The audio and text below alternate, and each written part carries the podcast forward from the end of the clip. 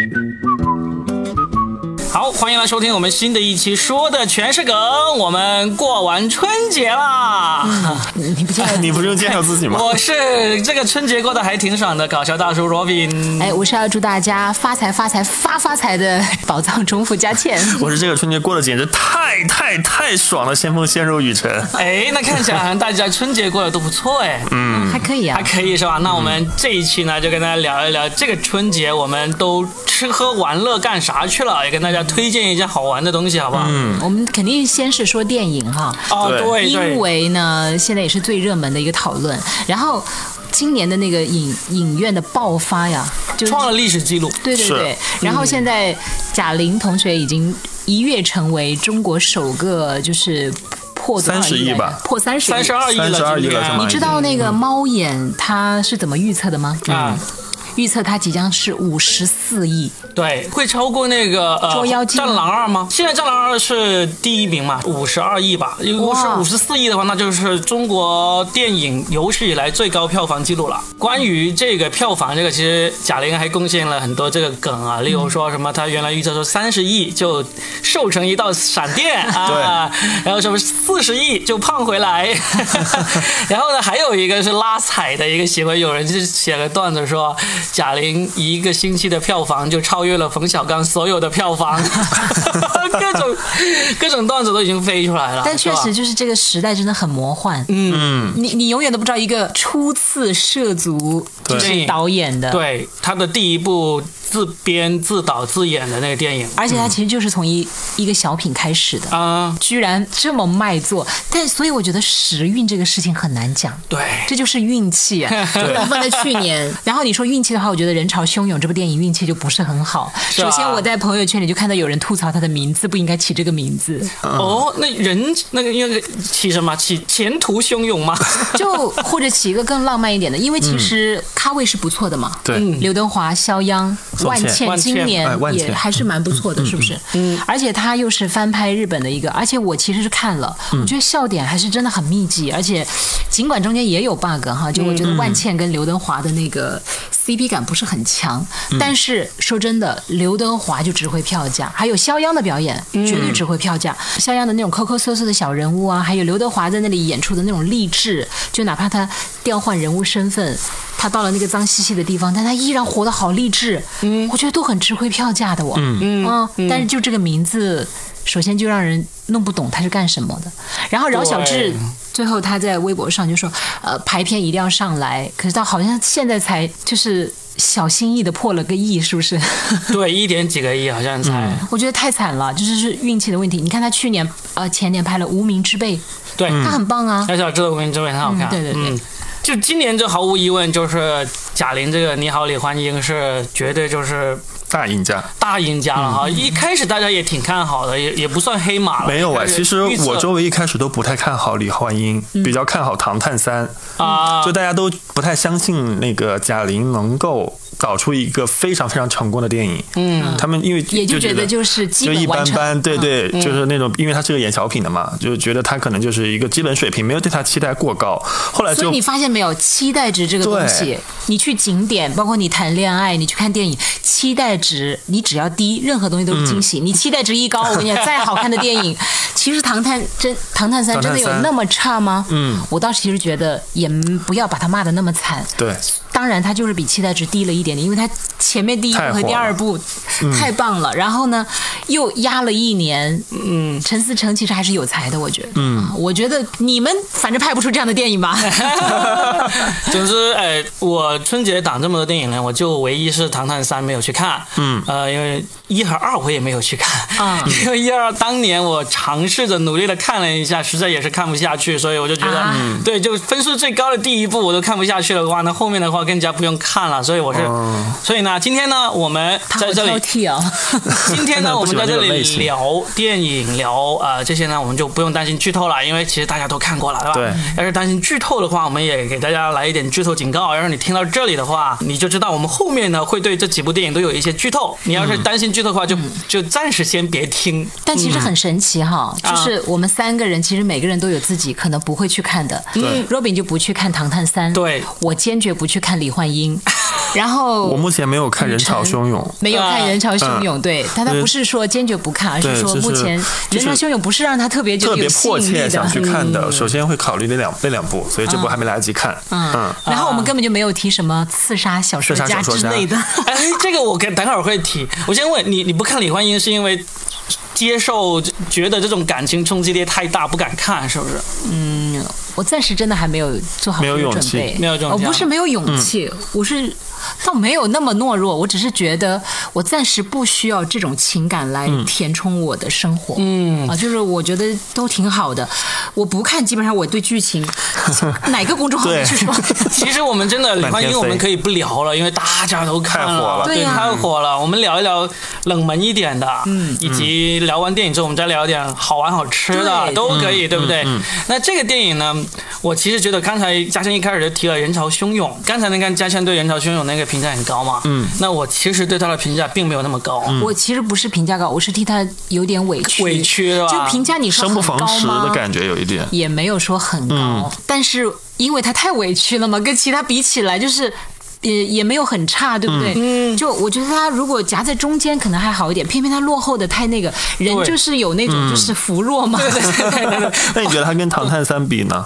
呃，各自有不同的精彩吧。那肯定，呃，《唐探三》投入会很大，对因为他去的地方也不一样。嗯，然后《人潮汹涌》它肯定制作成本肯定是低很多，稍稍稍少一点。对，但是就是因为我在《唐探三》的那个观看过程当中。笑点太硬了，嗯，然后我很多次我根本就没有笑出来，甚至有些地方让我觉得有点嗯尴尬。但是人潮汹涌呢，其实我根本对刘德华说真的，就我知道他是一个优质偶像，但是我其实之前一直不是特别能够 get 到他的点，嗯，但我在这部电影里，我还真就 get 到了他的点，嗯，就是我觉得都这把年纪了，还能这么卖力的去演出每一个角色，嗯，就因为你没有什么期待值，所以你真的就会一下子好感又倍增了。而且我在那里看的时候，我的笑点是很自然而然的。就我觉得他埋的很多梗都特别的自然，嗯，就这一点就我觉得其实就让我感觉挺舒服的。刘德华呢，其实我最近都看了好几部关于刘德华的电影啊。嗯，我是觉得他要是在电影里面不说话，不做表情，哇，他就是一个非常非常棒的一个演员了。就是我他就是男版的张柏芝是吗？有点像，他一旦说话，一旦做表情，就会很让人出戏。可是他在这部电影里他用的都是原音哦，对呀、首先刘德华的原音已经很不好听了，真的。他年轻的时候呢，年轻的时候的声音也不算太好听，但是毕竟年轻嘛。他现在到了这个年纪的声音，真的，你你是很哑，我知道。对，你是很哑，你是播音主持，你对声音是很敏感的，你应该能够听得出来他的声音不好听。是不好听啊，对但是但是我为他的敬业而感动啊，但但我们我们看电影嘛，就是我们为他敬业感，我们在电影以你听他的声音会出他感动。戏吗？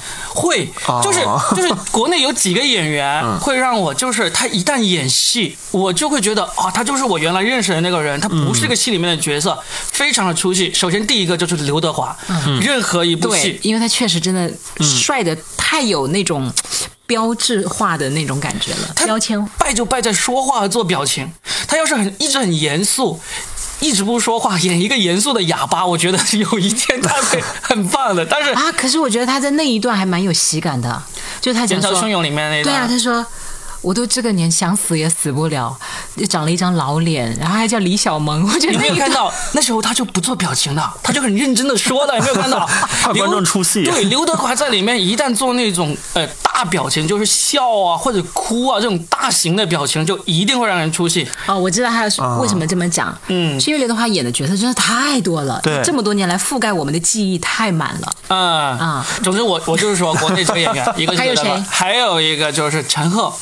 陈赫在李焕英里面，在我看来，他的角色其实有人说完全不需要的，但实际上我觉得是有需要的，因为他也道出了一个大家都觉得爸妈要是没有生下我，是不是会过得更幸福？对嗯对对，这一个点，就是这个角色是有需要，但是陈赫在里面，你就永远记住他，他就是陈赫，他就是曾小贤，他就是跑男里面那个那个渐渐的那个、哦那个角色。我对他没有什么印象，这个你来讲吧。哎呀我也没看这个电影。哎，我不得不真的说，我真的觉得陈赫长得特别像 Robin。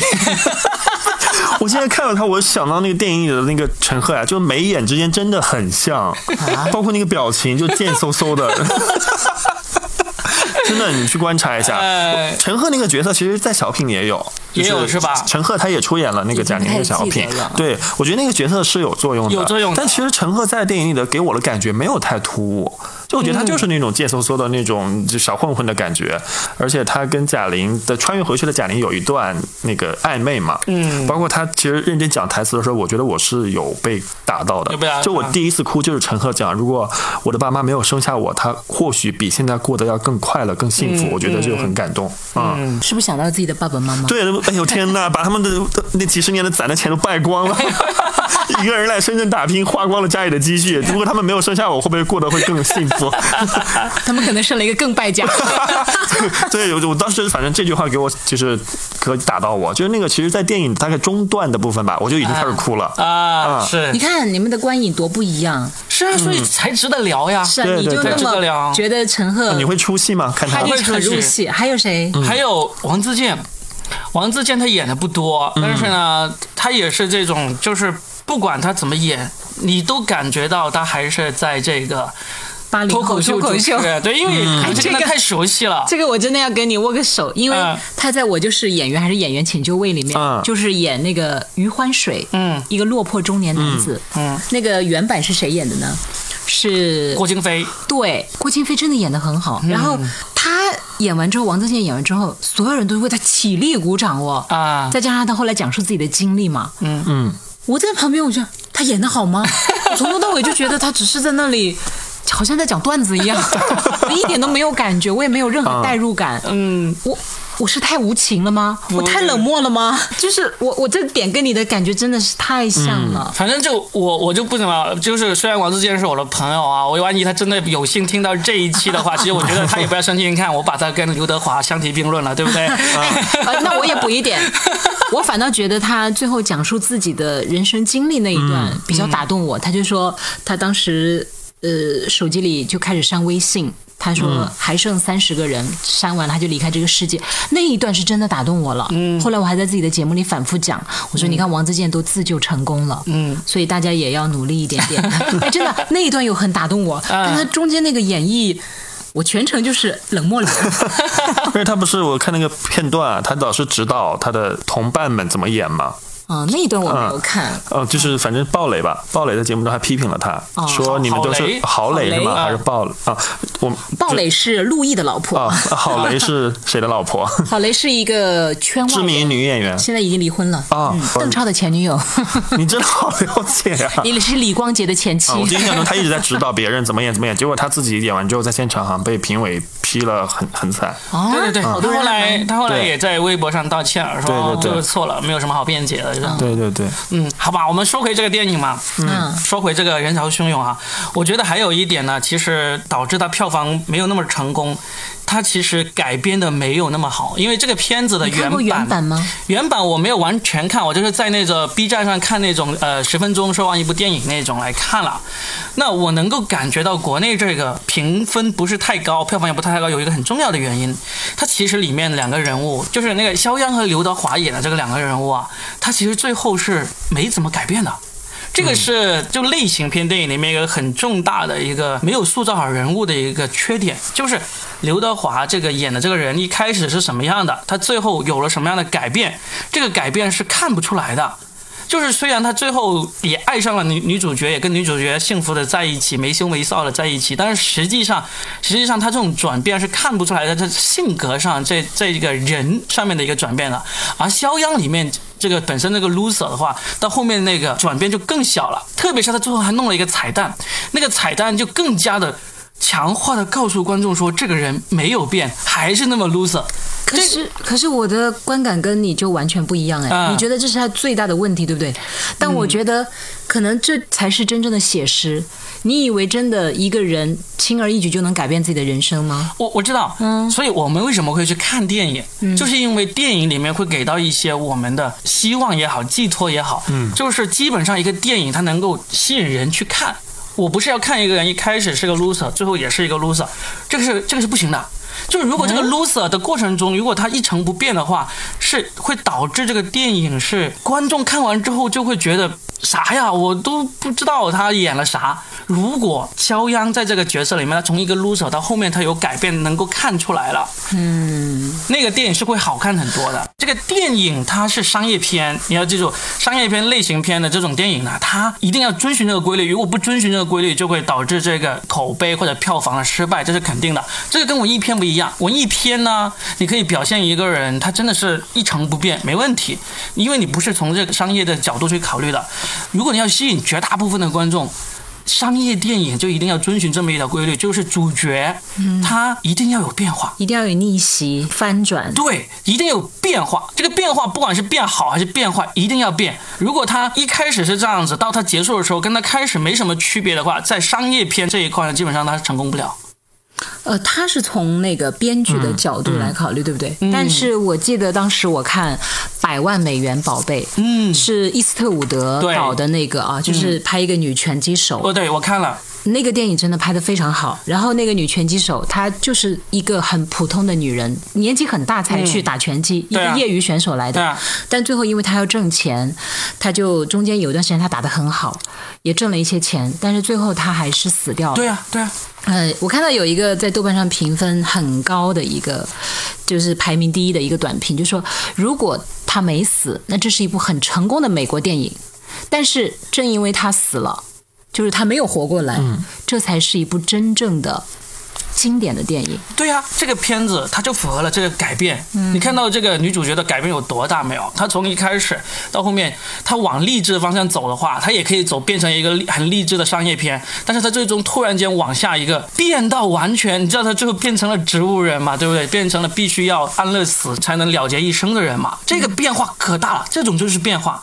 就是如果一个角色他一开始是一个一事无成的 loser，到结尾他也还是一个一事无成的 loser，不管他中间做了多大的事情，都会让观众觉得这个片子不好看。大众，对，大众用大众用大众，就是你不能以、以个体观影来评价一个电影。那雨辰，你听了我们俩在这里白扯半天我，觉得电影可能就是它不像生活嘛，电影大家就喜欢一波三折、大起大落，对，造梦嗯空间一样。那其实更多生活的东西就是一个人可能终其一生就是平平淡淡过一生。对，但是电影吸引人的地方就是在于它的反转、一波三折、跌宕起伏，就觉得说你说的是有道理的，就对我知道这样会，有节奏但因为可。能我看了太多电影了吧因。为你喜欢看文艺对文艺片可能就没有那么大的波折 对，文艺啊片很多是没有对没有很大波折，但是就是讲走心，走一种情绪，所以所以呢就不太一样我。觉得看个人喜好吧。对，嗯但是我觉得今年的这个国产片，它有一个大家明显跟以前集体不一样的地方。我以前看电影有一个观察，就是有些电影它其实前三分之二的部分呢都很好看，很好看的，但是最可惜它最后三分之一，甚至最后大大概就十五分钟，它烂尾了。嗯，这样子我就很可惜，这个电影就。就导致口碑很差，票房也很差。但是今年基本上我看了这么多部电影呢，全部他们都在结尾好好的 hold 住，而且往上提提起来了。一个就是这个李焕英，毫无疑问，对不对？反转嘛。对，嗯最后那那十五分钟就真的是哐的一下就上去了，对吧？对还有刺杀小说家，你看了，我看了，也是最后 十五分钟左右，就真的一下子哐哐哐哐起来了。然后呢，人潮汹涌也是一样。人潮汹涌，其实我我在看到最后那十五分钟之前啊，我一直是有点皱着眉头的，因为他其实他有很多梗我都能够猜到，所以但是最后那十五分钟呢，我确实他觉得我我觉得 hold 住了，所以呢，这个片子现在整体是七点二、七点三分，我觉得是 OK 的，他值这个分的。嗯。然后还有一个那个哪吒。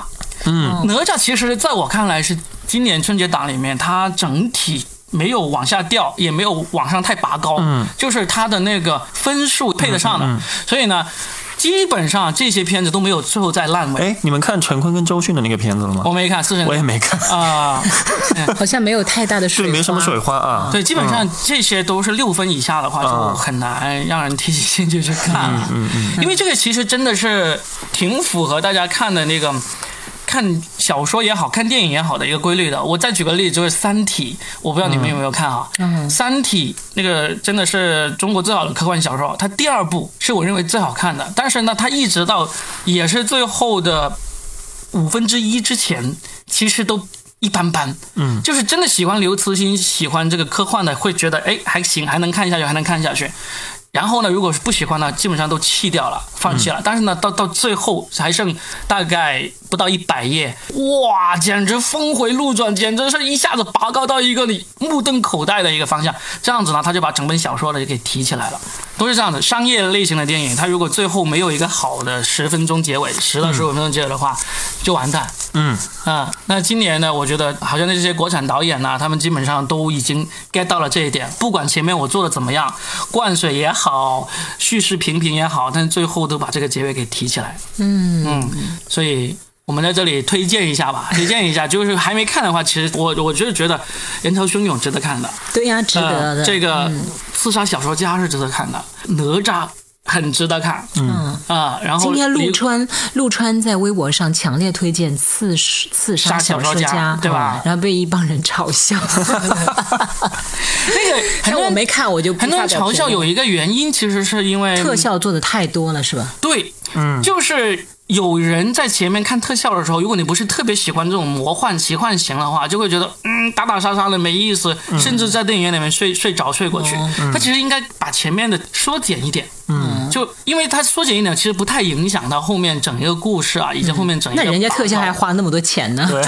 何必呢？对不对？可以少花一点嘛。我觉得这个就跟那个《唐探三》一开始，我不知道嘉庆有没有这种感觉，就一开始他们不是下飞机嘛，开始就打闹各种大场面，我都觉得很无厘头，你知道吗？就他，因为《唐探三》很喜欢这种就很大的场面，很多人在那儿打打闹闹的，嗯，我就觉得就很奇怪，这个给我的观感，就是明明就是你刚下飞机，大家也不知道你来干嘛的，突然之间一群人就揭竿而起，就开始打架，然后他们就开始什么上卡丁车呀，就开始开车嘛，然后我就觉得很很奇怪这个点。我看的时候已经是那个托尼贾是吗？泰国的那个地铁上跟他们打架，哦已经到那儿了。哦，在那之前他们已经打过好几次了，我就觉得很无语。我我说一下，我对《唐探三》这种嗯类型的电影我受不了。你刚才雨辰有说我不喜欢这种类型，不是，我超级喜欢悬疑啊、推理啊破案啊、间谍这种电影，我超级喜欢。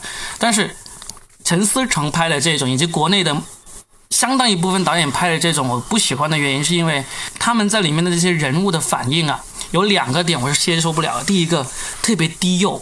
就是 就是很多这种笑点啊，就特别是去逗笑小孩子笑的那种方式，就是让人笑，《唐探三》里面真的笑点实在是太低级了，这个我对对无比认很同，低哦。太硬对了。，就每次那个王宝强看到漂亮的女的，就什么就开始放那个老歌。啊呃，这一次是那个路边的野花不要对采对对，我就觉得老是用这种梗，而且好几次了。其实第二部还可以用的嗯啊，就用那个老歌，就是什么那种越南歌曲，不是不是越南歌曲，闽南闽南南语语的歌但是第三部实在是太生硬，太莫名其妙，就是你要照顾好你的小你的舅妈哎，然后动不动就喜欢这个女的，然后那个女的，对，就完全把我们观众的智商放在什么地方？就是低幼嘛，而且王宝强真的就是他那个口音太出，太让我觉得有点就。偶尔一几段还好了，就你制造笑点，你需要他来承担这个角色的时候，OK，但太密集了之后，就让我有点反胃了。嗯，就那个特别是他嗯脸脏脏的，对对 那个牙齿也脏哎呦，脏的。在那呕吐吐半天，你知道吗？何必呢？是拖时长吗？在那大家几个人吐半天。然后那个电影最后有一个彩蛋，刘德华出现了。嗯，然后我们都说是不是因为就是就告导演告诉大家，哎，你们如果觉得这一部不好看没关系，《唐探四》有刘德华，要你们记得来看。人潮汹涌，有刘德华都没人看。好吧，我们就不要讨论这个，我们讨论。我听说今年除了看电影，雨辰还做了特别让我我觉得很好玩的东西，对对对。因为我我其实今年那个是是第一年，就是整个春节没有回家，因为不是那个响应里那个国家号召那个就地过年嘛，嗯，我就本来以为我今年会过得很凄惨，就是那种就也也我也不会做饭嘛，然后就正好我有两个朋友也没有回去，然后我就发现我今年真的过了我二十多年以来。第一次，我觉得哇，太爽了！这个年过爽了啊。对，就每天就是活动应接不暇，是吧？我基本上我的时间是从下午开始嘛，就是因为晚上熬夜，然后就是大年初二还是初三情人节那天，我就跟我们十个朋友去包了一艘游艇，去那个呃大鹏的那个教场尾，七星湾游艇会是吧？是是就呃对，就是在那附近，反正是有一个游艇，然后很多游艇会啊。对，然后我是是第一次上游艇嘛，我后来发现其实哎呀，就是听起来好像很那个其实就是高大上，其一艘大实就一艘船晒得要死在在船上你。们租的那个是帆船还是游艇？游艇艇不是帆船，啊游艇，嗯，就那种双层的，你可以在甲板上去沐浴太阳啊什么的，吹海风啊。就兴奋感大概就能一个小时左右吧。没有，我大概上了十分钟，我就在那个里面坐着开始喝酒唱歌了。玩手机 了，对对对对，但是其实体验还是可以的，就你可以去甲板上吹吹风啊，或者是拍拍好看的照片啊之类的。嗯就因为之前我一直觉得游艇是一个好像很高级的一个一个活动嘛，哎，养游艇真的很花钱，好不好？对，很很花钱。我们那个是一包了一艘三个小时三千八，然后我们大概十个人嘛，就就人均下来也还可以。然后送了一些吃的，送了酒，然后船上也有什么 KTV 啊，也有那个酒水零食啊，你也可以去甲板上，还可以钓鱼哦。哎，那我给你推荐一个项目，嗯你去那个有一个酒店，就在大梅山那儿，然后呢，一个晚上大概是六百多到七嗯百左右，这个房间还不错啦，还可以看海的。然后呢，他就第二天就有一个小时可以让你去坐游艇出海，哦对，，我们那个其实在实里面了。我当时就特别搞笑是那三个小时划得来？不，我们那三小时主打是钓鱼，对然后他给了我们杆子，你知道吗？他就把船停在了一个某一个就可能鱼比较多的地方钓鱼，结果那个杆子特别的短，而且很细，我们一条都没有钓上来。然后那个船长说：“哦，这个这种情况很少见。”然后我们就说，因为那个船长就开始跟我们说，我们说如果真的钓不上来怎么办？他说：“你们肯定不会钓不上来，你如果如果没有钓上来，我就送你十斤鱼。”结果他没有想到这件事情真的发生了，我们一条鱼都没有钓上来，然后结果就送了我们鱼。真的吗？对，送了，我们就去那个大棚，不是有很多加工、代加工那种海鲜饭店嘛，就去加工就吃掉了。嗯，反正我就体验完之后，我就觉得就是，呃就体验一下就好了，挺好的。哎，那你们游泳了吗？没有游泳，没有游泳嗯太冷没有下水，看，没有其。实嗯出海玩游艇，因为深圳啊，我我们给大家介绍一下，深圳是有好几个游艇会可以对租这种游艇，基本上平均下来可能一个小时一千多吧，平均下来。嗯嗯那其实玩游艇它有三个好玩的地方，嗯，就第一个就是你刚才说的钓鱼，喜钓鱼欢钓鱼的人，嗯。如果你能钓到钓。对海钓。嗯。这个是很难得，你可以开到很深海的。就是那个那个那个比较深的一个海上面去钓，这第一个。第二个呢，就像你在冲冲，不是冲浪，对，这是一点海上运动，就是嗯就是游泳嘛，游那种冲浪板啊，对。呃，游泳啊，这些是因为你平时在海边、沙滩上那些都没有办法对到那么深的海水里面去游，对。所以呢，在夏天玩游艇呢，就能够冲浪、能够游泳、能够跳水。那夏天就不要玩游艇，要玩那个帆船。嗯，可以团队一起出，然后呢，谁当船长？太累了，帆船我觉得还有些人挺就是找挺辛苦对啊，对对对，而且他很锻炼那个团队，就是谁压左旋，什么右旋。哎呀，我我因为之前我请过那个帆船的那个老板过来做节目，他就讲了这些东西，就是那个很很刺激，而且。你要纯自己去掌握那个方风风的方向，嗯。哇，那个很很那个的。那个老板曾经在海上就搞了好几个月呢，啊，对，而且去到了应该是泰国那边，都是这帮他们爱玩的人。达人开始玩好了，然后就把它这变成了一个事业，变成了生生意对，都是这样子。所以基本上深圳有个好玩的，夏天有帆船，有游艇，对吧？然后游艇上你。你刚才说了，其实，在海上喝酒啊、唱 K，这唱个也主要是是另外一种东西。像我这种就特别喜欢。对对对 你要我游泳，我就大概游两随便游两下，然后上来就开始喝酒嗯唱 K，嗯这个就是我最喜欢的。挺好的，挺好的。我觉得主要是我看我我我感觉啊，就玩一个氛围，就是你跟好几个朋友换一个不一样的环境对去感受浪一浪，对，浪一浪。就总要感受一下。是嗯没有试过嘛，毕竟看电影啊、看啥的，上玩游就感觉很游艇啊，高都是对对对对这种人。你要那去体我都已经玩过了耶。都，玩过了。那你都比我多吃几十年饭了。我 我前段时间我都生过娃了，好不好？我前段时间看过一个纪录片，里面就有主持人去探访这些富人们的生活嘛。他其实在那个摩纳哥，嗯，也是玩了这个游艇。他在上面上面就尝试了一个，就在这个游艇上叫摩纳哥的外卖。嗯，他不是叫外卖，他叫他送酒过来。嗯，就是真的有人开着小快艇过来送上香槟啊、红酒啊，让他们在船上这样子吃喝玩乐这样。所以呢，也是体验嘛。你要对是真的。天天有的话，那又不一样了啊！也也会很无聊吧？应该你要问那些天天有游艇的人，什么 什么阿布拉莫维奇呀，什么，但是养游艇是蛮贵的，是肯定很贵很贵。嗯嗯，对啊。然后除了游艇，还玩了什么？还玩了就呃 那个你们应该都玩过密室逃脱和剧本杀。我今年第一次玩，第一次玩。你你玩的是一个，你觉得怎么样？感觉如何？我感觉好累，因为我其实玩密室逃脱已经玩了好几年了啊，是吗？对对对，所以我就还好。昨天玩的一个密室逃脱的本，就是临时那个说那个，因为昨天周四嘛，说女生那个玩密逃对对折，所以我们就。有两个女生，我们就一起去玩了，看个就是薅个羊毛。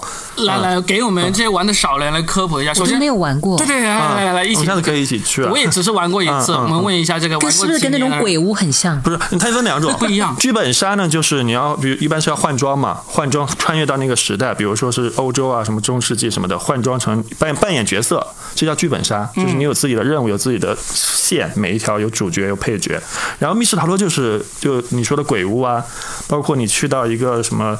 大环境下，你要一关一关的通关，去解锁一些装置啊，根据一些线索去破解谜题啊，这些都属于密室逃脱的范围。嗯，我们昨天玩的是一个密室逃脱，是一个童话本，其实很幼稚，因为那两个女生也没玩过，我们带他们玩了一个很简单的。嗯嗯，就其实他就会给你一些线索，让比如说，嗯，让你根据一些常识的判断，比如说那个它有一个是图画，你要什么蓝色加红色等于紫色，这个是一个就是他们认为常识的东西，但是呢，他不给你这个东西，你要靠自己的积累去破解这个。颜色，就类似于这种智力的，对对对，会挺累的。对，那那你玩的是一个什么样的？我的智商不怎么样，是这样子。嗯，其实智商不怎么样也可以玩，因为你可以求助了，他会给你一个对对讲机。对 对，但有的本会比较苛刻的是，他就比如说你仅限三次，你就。求助三次就不给你提示了，那玩不了就一直就卡在那里，耗着耗着时间完了就让你走嘛，也不会有同伴嘛，有同伴，对，大家一起想办法。如果都想不出来呢，你就耗尽了呢，你就求助嘛。你不是只有三次吗？对，一般。哎呀，那老板还能 一直让你在里面耗着呀？他要赚钱好不好？对他不让你，让你快点玩。但有的时候就比如说，因为他每个本他他那个有好几个房间嘛，你就可以听见，哎，我们这里还在这个房间，上一个房间已经有人进来了，那老板就会主动提示你说，哎，你要把那个柜子打开。还要怎么怎么样？那个机关在哪里？对，就就还挺有意思的，反正。嗯，我就玩了一次，因为是我女儿，我我七岁半的女儿很想玩，所以呢，我们就你知道那种适合一家大小玩的密室逃脱其实不多的。对，因为密室逃脱都是针对年轻人，恐怖的对有恐怖的是最多的，恐怖推理的是最多的。嗯，所以我们那天好不容易找到了一个适合小孩子跟家家长一起玩的。在东门，在东门，对，就哪个？嗯嗯，老司机密室逃脱啊，我一。开始，他那个那栋楼上面有三层楼不同的那个密室逃脱。我一看三个名字，我就首先不选老司机，因为我我带着我女儿去，我在我这种老司机听啊，一听肯定是很污或者很很大尺度的那种密室逃脱。结果我就问了另外两个，人家都说只有老司机那个是有适合小孩子玩的啊，所以我们就去玩了一个。嗯，然后呢，玩了之后呢，我有一个又是一个职业职业病，导致我就我就觉得。怎么设计成这个样子？对，有剧情 剧情推动啊。对，剧情会有点。他那个里面玩的东西，他不推动剧情的。例如，我我举个例子，我们进去的第一个，他就需要在电脑上通通关一个游戏，嗯，你才进入下一步。嗯。就 OK，我们承认我们很菜。这个游戏呢，我们一家三口怎么着都通不了关，就是一个超级玛丽的游戏，我们就通不了关。最后呢，就求助，然后老板就告诉我们，在这键盘上输入一个什么通关密码，然后呢就过了。过了之后，电脑上呢就出现说恭喜你过关。然后呢，下一个情节就是那个我们玩那个主角的那个爸爸回来了，然后呢，他爸爸回来才推动我们去做下一件事情。他们这这就玩这个游戏是干嘛的？耗时间吗？对，我觉得那种影响剧情的会比较有意思。对，我就想，我玩完了这个游戏之后，可能电脑上就会出现一条线索才对，是不是能够推动我往下？没有，完了之后他说恭喜我们，哎，过关怎么办？等一会儿，他爸爸回来了，然后他爸爸说一个事情要推动，因为 他是针对儿童的嘛，所以他情节没有那么的紧凑。心啊你！对，我记得我玩过，我第一次玩本的时候是一个微恐的本，然后是就一个案发现场，你知道吗？要开那个电脑，电脑它是人脸识别的，他把电脑旁边放了一个遗像。就是你要把那个遗像举起来，对着那个摄像头，让它人脸识别。就那个时候我才懂，哦，原来是这样用，就感觉很吓人。对呀，对，就是这样是推动剧情的推动嘛情节。嗯对对，我我玩什么我都会想，这个这个不合理，这个不科学。哎，他人戏不分呐，若比人。没有，对不对？就是人就应该随时都在思考的嘛，对不对？难怪你你在这个行业做的这么成功哈。这句话说的太棒了，嗯，对对对，成功是有道理。对，那所以呢，你们春节怎么样过的？都还没听你们两个讲。我我大年三十晚上值班初一晚上、初二晚上我都在值班呢。但是今年我真的是扎扎实实第一年，在直播间看了春晚的全过程。哦直播间是有电视的吗？真的，而且有我电视的们直播间的音响效果那么好。对对对，哎，对你看完了，我我们不是春节前做了一期讨论春晚了嘛，然后你马上又看了全本，怎么样？觉得评就是价一下今年的春晚。花花绿绿，蓝蓝黄黄，还有 就是吵吵闹闹，是我觉得有一个叽叽喳喳。有一个小品很歧视单身狗，让我觉得很无语，因为他直接就是催婚，讲那个。对催婚的那个，呃，嗯，其实就不用再去讲那些节目了，嗯因为我觉得其实导演组他们也很为难。对呃，很多时候其实真正演员也都是按着本子来，对，啊就而且 Robin 不是说嘛，他写过本子，最后其实修改了几十次以后，都根本不是原来的本子了，嗯对不对？包括贾玲在那上面那个本子完全没有什么笑点，对那你觉得是演员的问题吗？他可能就是一个大的，就是我们大的方向要求这样，包括那些节目。你以为导演不知道那些花花绿绿的节目不好看吗？但他就要这个阵仗啊，嗯，他可能春晚就是要这个味儿，哎，今年倒是出现了一点新的东西，引发大家一些新的一些讨论。嗯，就是河南卫视不是出了一个唐宫夜宴》的那个节目嗯很出圈嘛？然后好像辽宁卫视还是江苏卫卫视，他们也出了一些很不一样，就评价很高的一些节目。嗯，然后呢，就有人提出一个意见，他就是说，其实这种照花花绿绿照顾到大众的这种事情呢，就应该交给地方台去做。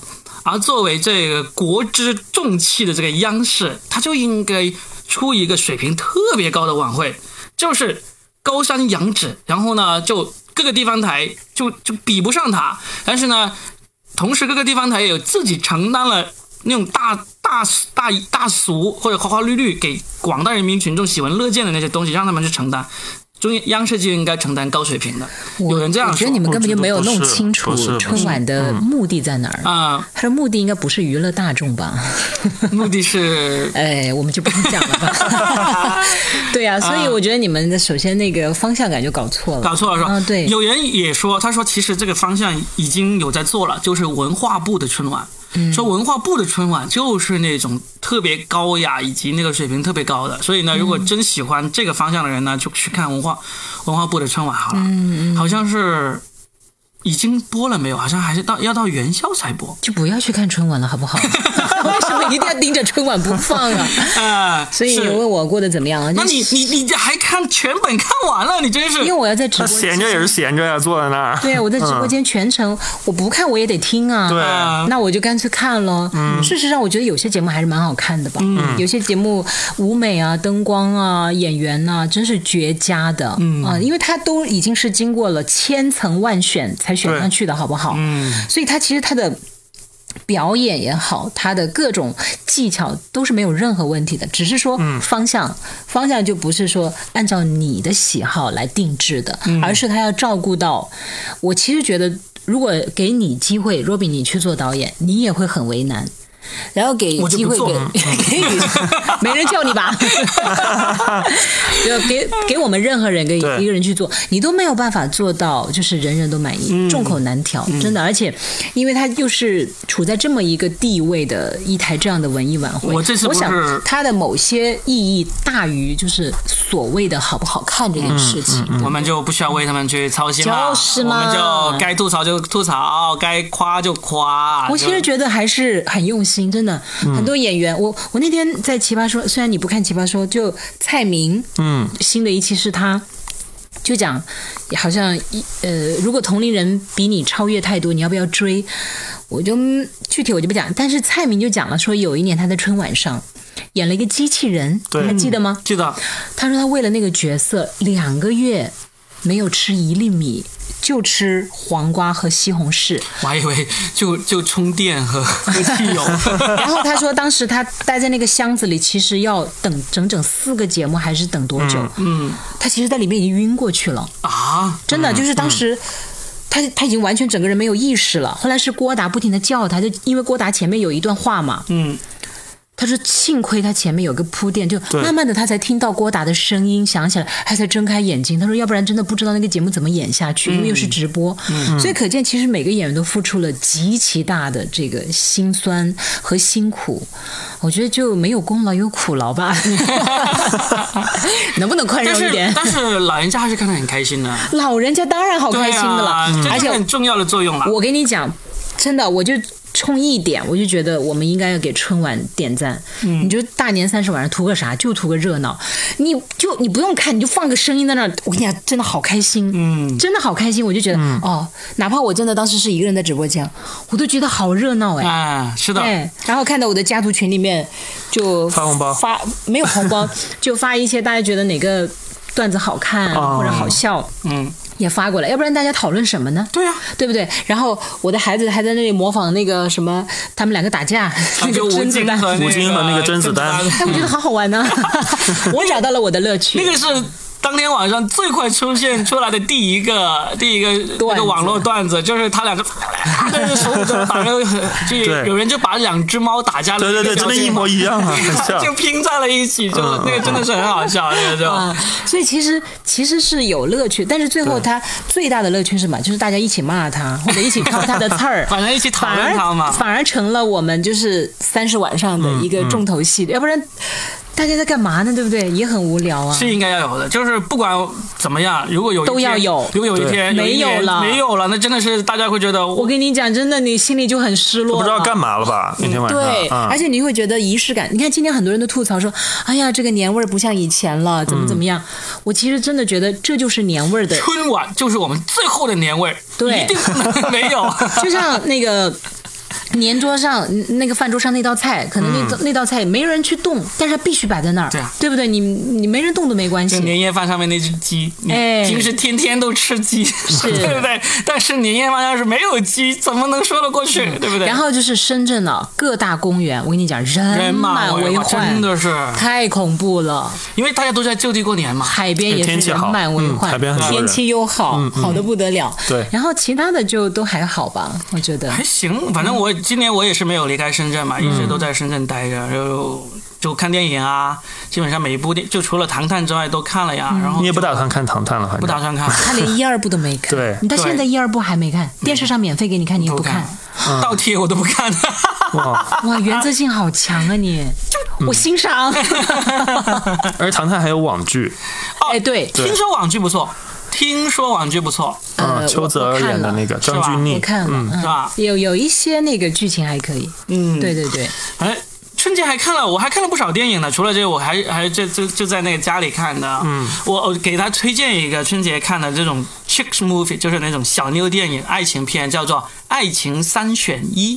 啊。这是二零零八年的一个电影，嗯。呃，男主角是那个死侍的那个主演，就是 Ryan Reynolds，嗯。就演得非常好。然后就他跟他女儿，他十二岁的女儿，因为他跟他老婆正在闹离婚嘛，然后他女儿就就闹不明白他们为什么要离婚，然后刚好又碰上学校在进行这个性教育，就导致他女儿对这个感情和性这个事情呢产生了兴趣，一定要他讲他当年他跟他妈妈的故事。然后他就说：“我给你讲三个故事，三个女女生的故事，但是我不告诉你里面哪一个是最后我跟他结了婚生下你的那个妈妈，你来猜哪一个里面哪一个是你妈妈？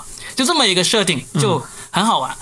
这个呃，豆瓣评分有七点八分。我告诉你哦，这种 chicks movie 啊，这种爱情小妞电影能够达到七点八分已经很高了。例如被这个爱情电影迷奉为这个神作的诺丁山也才八分而已啊、什么 BJ 单身日记这些也是也是七点几分而已。所以呢，七点八分的爱情电影已经很值得看了，推荐大家去看。爱奇艺上面都就有了。哦，嗯，我反正看的电影都是比较冷门的。那么你看了什么冷门电影？我我我在有一个讲述一二战历史的一个考古的电影，嗯叫做《挖掘》，啊，就是一个寡妇很有钱，然后她买下了一块地，然后她感觉建成了蓝翔。不是，她感觉那个地底下有些东西，她就请了一个人帮她来挖。嗯，最后真的挖挖挖挖出了一艘那个战舰。战舰。对，然后是他买的地好大。对呀，很大呀。然后就最后大英博物馆都要来收集这个东西，来参与挖掘。纪录片吗？算是传记片。啊，传记片啊。对，然后呢？呃，那个女主角是谁呢？那个女主角是，啊，那个小李子演的那个叫什么来着？就是那个叫什么？就是他非常奢华的那个叫什么来着？啊，了不起了不起的盖茨比。对，她是了不起的盖茨比的那个女主角演的啊。对，然后就是这个，他是因为我对历史不是那么熟悉，但是我觉得看这些还是能学到一些东西。就是他其实就已经追溯到了什么德国呀，什么就一战、二战了。还有一部也是算是传记的嘛。嗯，玫瑰岛的不可思议的一切，他是意大利的一个男的，他很神奇，他跟罗宾一样的偏执。我才不偏执！哎，不，我我在这里我是要赞赏的，我觉得这个世界是属于偏执狂的啊。为什么一个人一定要偏执，要执着他才能做点别人做不了的事情？这个人很偏执，因为就因为他好像他女朋友讲了一句，就是啊，你都那么有个性，你为什么不去建一个自己的岛或者自己的国家？好像类似这个，结果他真的就去建了一个自己的国家。嗯，他就在一个公海上。就搭了一个就是架子什么的，往里海里面注那些水泥柱啊，什么钢架，嗯，其实就是一个很普通的四百平米的一个小平台。四百平米好大了，呃，可能是吧，我没有概念。然后呢，呃，他就把它命名为玫瑰岛。然后最后，因为他在公海上吧，就可能也不在这个国各个国家的管辖范围之内。嗯。然后他就成立了一个自由的国度，他取名叫玫瑰岛。然后他最后还要到联合国，还在哪里去申请？就是我要成立一个国家，我要当国王。我觉得很很牛。最后我发现这是一个真实的故事。然后呢，后来当然那个被摧毁了，因为这个是不被允许的嘛。嗯。然后嗯。后来那个上面有写，就是这是意大利唯一一次，呃主动还是什么去侵略一个，发起一场战争。但我觉得真的很有意思，就是当然它其实整个就很平淡，没有什么很高潮迭起啊什么之类的，就是在讲述这个故事嘛。但我很惊讶，有人真的去干这件事情，好牛，嗯，而且还维持了两年，嗯。就那些人专门坐船到他那里去玩，其实就在那里看他们就在那蹦迪，但就觉得很自由啊。而且最后他真的就是说，这个人去做了这么一件不可思议的事情，因为他要往海里面浇灌一些东西，然后立起那个柱子，然后我觉得怎么会有人就是。这么无知无畏的，他就像堂吉诃德一样的，对不对？嗯，哦，反正我还是挺钦佩这种人的。那你相信吗，Robin？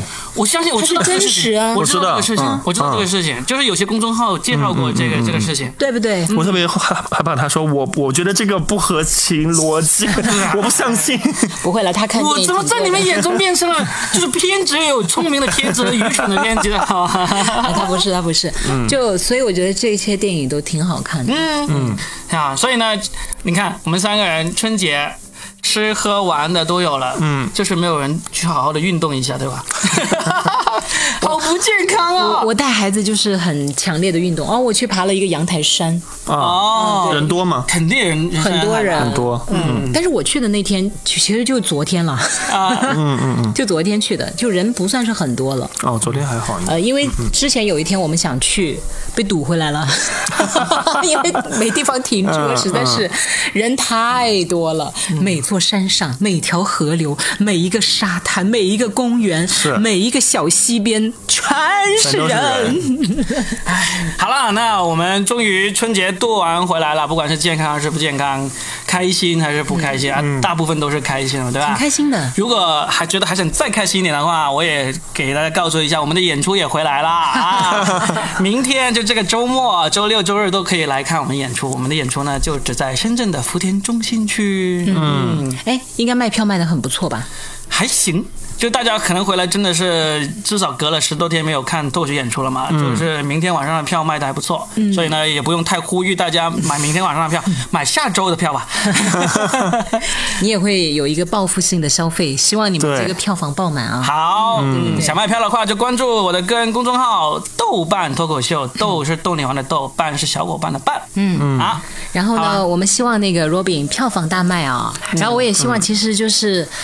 尽情去享受每一个时刻吧。对对，顺利的或者充满坎坷的，其实日后都会成为你的一段回忆。嗯，对，即便是烂片也可以看一看，不要像罗宾那样啊。不要看烂片。我觉得就是因为新的一年开始了嘛，可能很多人他会像我同，是我有很多同学都已经辞职就寻跳跳槽了。就我觉得不管是你依然坚守在自己的岗位上，还是寻找新的呃岗位和出路，就祝大家就新的一年一切顺利吧。对我们忘了聊这个耶，很多人是跳槽了，真的真的真的。就今年会有一个大的流动。不是不是每每一年春天都因为发领完年终奖了呀，就可以离职了。那会不会今年特别明显一点？啊，因为去年不好找工作嘛。嗯。今年呃，我周围反。正每年都有人在跳，所以就还好。嗯，对的，对的。我刚刚策访了一个人跳槽，然后来我跟我一起做演出了。啊，就是你一直希望做你的经纪大管家的那个吗？对对对对对对对对。哦，是的。希望你们不要那个扯头花啊。不会，我们三个人都没扯头花。你们应该说“苟富贵，勿相忘”。你们已经很富贵了。没富贵都快忘了我们了，应该这么讲。啊，好吧，好吧，我们就聊到这。好，祝大家每一天都开开心心、快快乐乐的啊！好，下下期见，拜拜拜拜。thank you